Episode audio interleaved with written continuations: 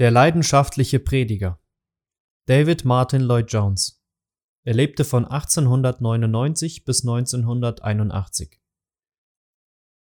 Er sagte einmal Für mich ist das Werk des Predigens die höchste, größte und glorreichste Berufung, zu der jemand jemals berufen werden kann. Wer war David Martin Lloyd Jones? Es ist schade, dass Martin Lloyd Jones im deutschsprachigen Raum nicht den Bekanntheitsgrad hat, den er verdient hätte. In der englischsprachigen Christenheit gilt der walisische Prediger und Bibelausleger als einer der größten des 20. Jahrhunderts. Man hat ihn oft mit Spurgeon verglichen oder als seinen Nachfolger angesehen. Martin Lloyd Jones ist für uns ein Beispiel dafür, was Gott durch einen Mann bewirken kann, der sein Wort ehrt, wahrheitsgemäß auslegt und verkündigt. Am 20. Dezember 1899 in Cardiff, Wales geboren, wuchs David Martin Lloyd Jones mit seinen beiden Brüdern in der methodistischen Familie von Henry Lloyd Jones und Magdalen geboren Evans auf. 1914 zog die Familie nach London, Westminster um und besuchte die Charing Cross Chapel. Es gab noch kaum Glaubenslehre, die den Unterschied zwischen wahren Christen und bloßen Kirchenbesuchern deutlich gemacht hätte geschweige denn dem aufkommenden Liberalismus entgegenwirken konnte. Alle drei Lloyd Jones Brüder sahen sich mehr ihrer Karriere als ihrem Glauben verpflichtet. Nach seinem Schulabschluss begann David Martin sein Medizinstudium am St. Bartholomew Hospital, London, und bewies dabei eine auffällige Begabung. Schon bald war er zur rechten Hand des berühmten Sir Thomas Horder aufgestiegen, der einer der bekanntesten und fähigsten Ärzte seiner Zeit war und sogar dem Königshaus als solcher diente. Im Alter von 23 Jahren promovierte Lloyd Jones und mit 26 Jahren war er MRCP, Member of the Royal College of Physicians.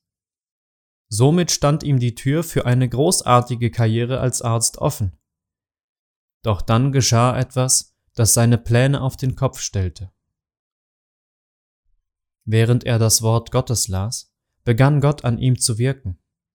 Er führte mir vor Augen, dass die wahre Ursache all meiner Schwierigkeiten und Übel, wie auch das Übel aller Menschen, die böse und gefallene Natur ist, die Gott hasst und die Sünde liebt. Mein Problem war nicht nur, dass ich Dinge tat, die falsch waren, sondern dass ich selbst im Zentrum meines Seins falsch war.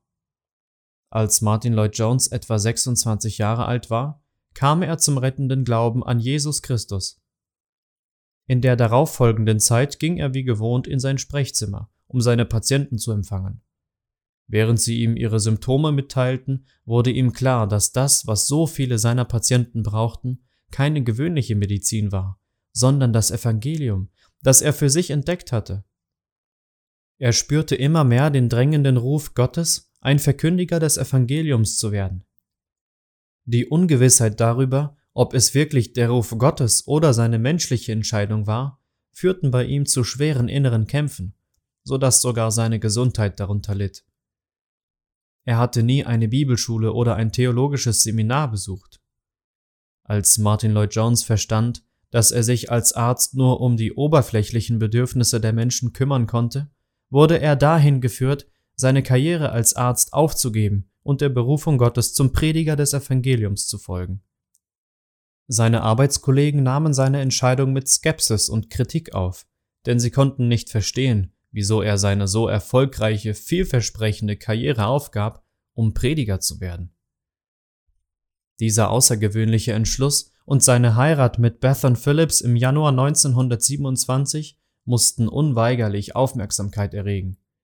Die Presse stürzte sich auf das Ehepaar und berichtete über diesen drastischen Wandel. Drei Jahre später erklärte er den Grund seiner Entscheidung. Wenn ihr mehr über die Arbeit eines Arztes wissen würdet, so würdet ihr es verstehen.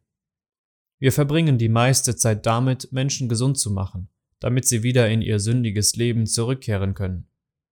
Ich habe gemerkt, dass ich damit diesen Menschen zum weiteren Sündigen verhalf und daher beschloss ich, es nicht länger zu tun. Ich möchte Seelen heilen. Wenn ein Mensch einen kranken Körper hat, seine Seele aber gesund ist, geht es ihm am Ende gut. Einem Menschen jedoch mit einem gesunden Körper und einer kranken Seele geht es vielleicht 60 Jahre lang gut. Doch dann muss er sich der Ewigkeit in der Hölle stellen. Oh ja, wir müssen manchmal die Dinge aufgeben, die gut sind, um das zu erhalten, was das Beste ist. Dr. Martin Lloyd Jones war immer noch Arzt, nur änderte Gott seinen Einsatzbereich vom Leib der Menschen zu ihrer Seele. Darum wurde er nach wie vor von vielen der Doktor genannt. Der Beginn seines Predigtdienstes Martin Lloyd Jones begann seinen Predigtdienst 1927 in einer kleinen Dorfkapelle in Aberavon in Südwales. Die Stadt war gekennzeichnet von der Weltwirtschaftskrise. Arbeitslosigkeit, Armut und Alkoholismus beherrschten die Vororte. Viele Einwohner waren eher ungebildet. Das waren genau die Menschen, die das Evangelium brauchten. Die kleine Gemeinde in Aberavon hatte mit aller Kraft versucht, ihre wenigen verbliebenen Zuhörer durch Unterhaltung und Theater festzuhalten. Das Predigen war zur Nebensache geworden. Lloyd Jones begann hier seinen Dienst, indem er alles verbannte, was nur dazu diente, die Welt anzulocken und das vorherrschende Wohlstandsevangelium zu fördern. Er war entschlossen, die Botschaft so klar zu verkündigen, wie sie auch zu ihm gekommen war. Sein Predigtdienst basierte allein auf der Schrift, auf direkter biblischer Lehre. Er gebrauchte keine Witze, Anekdoten oder persönliche Geschichten. Die Wirksamkeit seines Dienstes lag im Eifer für Gottes Ehre und im Auslegen der Bibel in der Kraft des Heiligen Geistes. Das war zu viel für einige aus der Gemeinde, und sie gingen davon. Aber an ihre Stelle traten immer mehr Menschen, die von der Wahrheit erfasst wurden die Arbeiterklasse von Südwales. Die Botschaft und die Kraft des Heiligen Geistes brachte sie zur Umkehr. Es gab keine dramatischen Aufrufe, da stand nur ein junger Mann mit der klaren Botschaft von Gottes Gerechtigkeit und seiner Liebe. Diese Botschaft brachte einen nach dem anderen zur Buße und Bekehrung. Immer mehr Seelen wurden errettet, darunter sogar überraschenderweise seine Frau Bethan und viele, die schon Gemeindemitglieder waren aber eben nicht wiedergeboren. Er war nicht in der Lage, seine medizinische Laufbahn ganz abzubrechen. Einige Besucher kamen nur, um ärztlichen Rat zu bekommen, doch er nutzte zugleich die Gelegenheit, um ihnen das Evangelium zu verkündigen. Innerhalb der nächsten Jahre wuchs die kleine Gemeinde von 93 auf 550 Mitglieder. Die Menschen kamen von überall her, um ihn zu hören. Berüchtigte Trunkenbolde wurden zu strahlenden Christen, und Männer und Frauen der Arbeiterklasse kamen zu den Bibelstunden. Und in der Gegend von Südwales luden ihn andere Gemeinden, die oft nach bibeltreuer Unterweisung hungerten, auf ihre Kanzeln ein. Ein Leben, das brennt. Martin Lloyd Jones war ein demütiger Mann. Er suchte nie Anerkennung für sich selbst. Gott erhob ihn, indem er ihn auf einer der größten Kanzeln Englands stellte, die Kanzel der Westminster Chapel in London. Dort predigte er Sonntag für Sonntag 30 Jahre lang, 1938 bis 1968. Das Feuer des Evangeliums und die Liebe zu den Verlorenen machten seine Predigten lebendig und wirksam. Er lebte nach dem Prinzip, Predigen bedeutet nicht, trockene Fakten aus der Bibel zu nennen. Predigen ist Theologie, die durch einen Mann gebracht wird, der brennend ist im Geist. Da, wo keine Leidenschaft, kein Feuer vorhanden ist, da kann man es nicht eine Predigt nennen. Die Herzen müssen doch erreicht werden. Wenn allein Gottes Wort gepredigt wird, ist es auch allein das Wirken Gottes, das in den Menschen Veränderung hervorrufen kann. Und das wusste Lloyd Jones. Die Predigt muss das aussagen, was der Bibeltext sagt, und nicht, was der Prediger wünscht, dass der Text es aussagt. Seine Frau sagte über ihn, Niemand wird meinen Ehemann verstehen, der nicht weiß, dass er zuallererst ein Mann des Gebets und dann ein Evangelist war. Innerhalb dieser 30 Jahre hielt er mehr als 4000 Predigten und er war und ist dafür bekannt, dass er Predigtserien über ganze Kapitel und Bücher der Bibel hielt, die er Vers für Vers auslegte. Ein bemerkenswertes Werk von ihm ist beispielsweise seine Römerbriefauslegung, weil er 13 Jahre lang jeden Freitag über den Römerbrief predigte und ihn somit komplett auslegte. Daraus entstand eine Predigtreihe von 14 Bänden, die leider noch nicht auf Deutsch erschienen ist. Sein Dienst als Hauptprediger der Westminster Chapel nahm nach 30 Jahren im März 1968 ein plötzliches Ende, als bei ihm Darmkrebs diagnostiziert wurde. Dank Gottes Vorsehung konnte dieser Krebs durch eine erfolgreiche Operation entfernt werden. Somit endete zwar sein Dienst als Hauptprediger, jedoch öffnete Gott ihm neue Türen. Da er nun nicht mehr wöchentlich mindestens drei Predigten vorbereiten musste, verbrachte Lloyd Jones einen Großteil seiner Zeit damit, seine Predigtreihen für die Veröffentlichung zu überarbeiten, Neues zu schreiben und in seiner Tätigkeit als Lehrer und Prediger zu reisen. So entstand in dieser Zeit aus einer 16-teiligen Vortragsreihe auch sein bekanntes Buch Die Predigt und der Prediger. Während dieser Genesungsphase, März bis Oktober 1968, hörte er sich viele Prediger aus den verschiedensten Denominationen an, und als Zuhörer machte er folgende Beobachtung.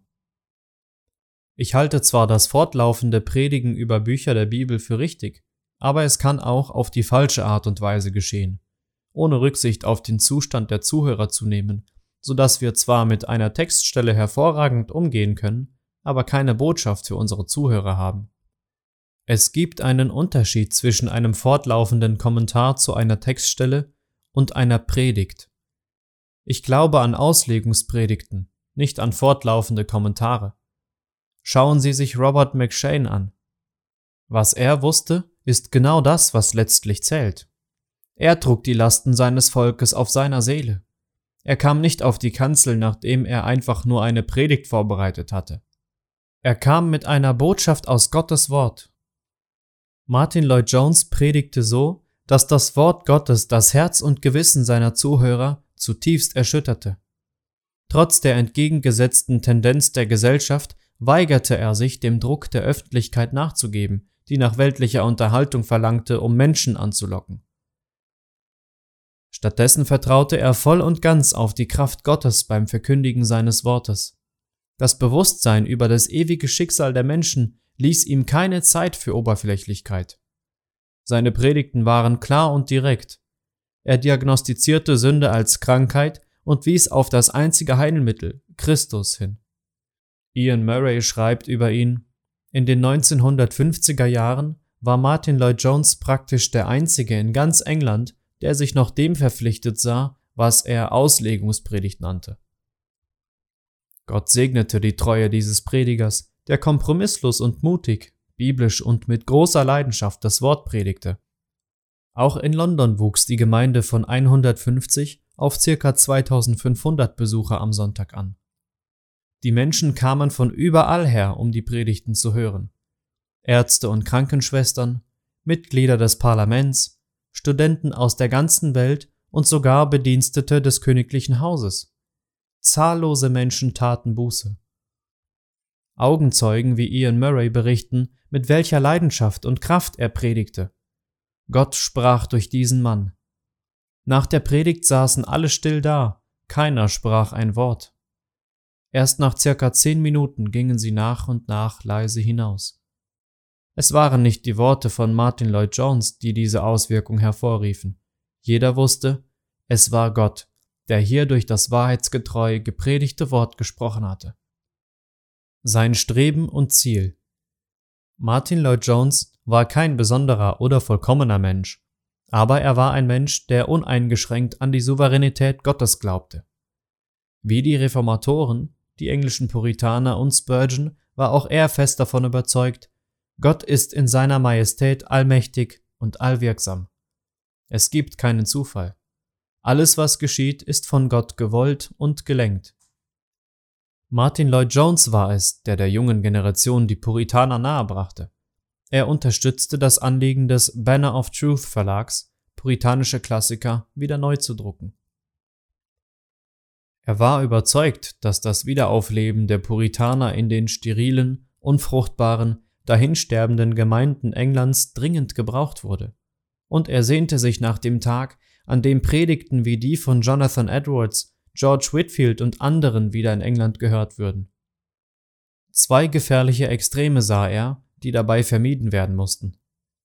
Die tote Orthodoxie, innerlich leere Rechtgläubigkeit eines kalten Calvinismus und andererseits das gefühlsbetonte Extrem der Pfingst- und charismatischen Bewegung und anderer emotionsgeleiteten Bewegungen.